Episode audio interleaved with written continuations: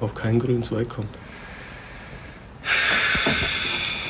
Also, hat es was mit der Auf keinen grünen Ejakulation? Zweig kommen ist doch, wenn du, ähm, wenn du Streit hast und du dann auf keinen grünen Zweig, also keine gleiche Meinung man ist, oder? Ja, du kommst auf keine Lösung, würde ich ja sagen, allgemein. Ja, genau, meine ich. Also du kommst auf keinen grünen Zweig, das ist keine Lösung da.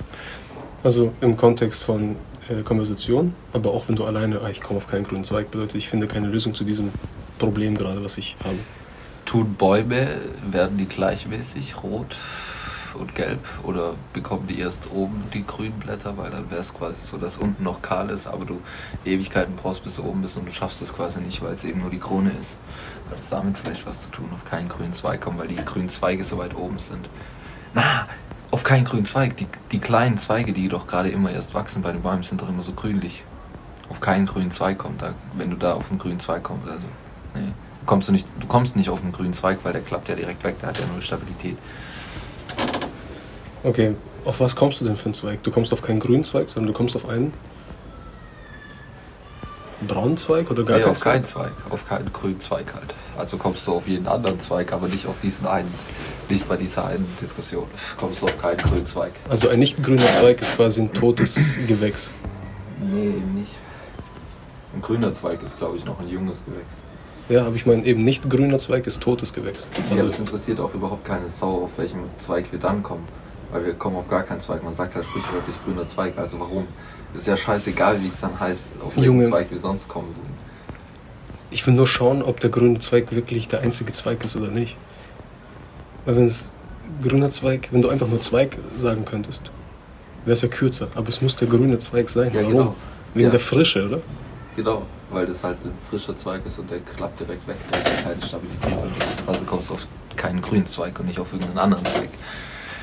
Okay, was ist, wenn es damit zu tun hast, du hast einen Fetisch und liebst es einfach, auf Bäume zu ejakulieren? Und dann, wenn du keine Bäume hast, kommst du auf keinen grünen Zweig. Bedeutet einfach, du kannst deine Sexualität nicht richtig ausleben. Und wer ist schuld? Die Regierung. Ja, danke, Merkel. Also, Werner, ich bleibe bei meiner Aussage. Echt, ich verweigere meine Aussage, glaube ich. Okay, dann googeln wir. Auf keinen grünen Zweig kommen bedeutet kein Erfolg oder kein Glück zu haben. Oh. Häufig bringt die Redewendung den Ausdruck, dass es jemand generell im Leben zu nichts bringt.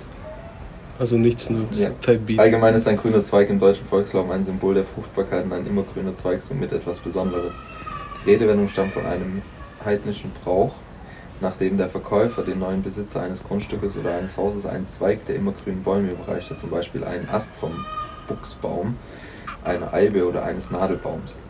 Die guten Geister, die in den immergrünen Bäumen wohnten, zogen mit diesem geschenkten Zweig gleich zwei ins Haus ein.